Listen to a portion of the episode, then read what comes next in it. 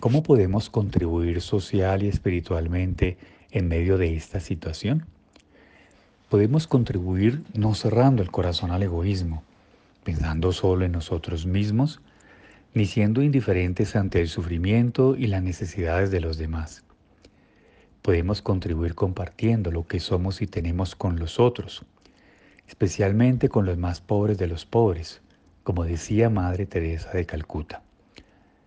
Estoy seguro que en nuestras casas hay muchas cosas en buen estado que no usamos o no necesitamos y que pueden ser útiles a otras personas. Hagamos un inventario de todas ellas y empecemos a compartirlas con quien las necesita. En Internet es posible encontrar fundaciones y comunidades que nos pueden ayudar a direccionar estas cosas.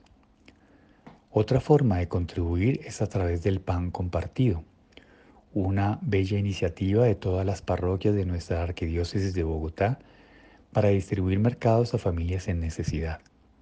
Puedes llevar un mercado a tu parroquia y así ayudar a una familia pobre necesitada de alimentos.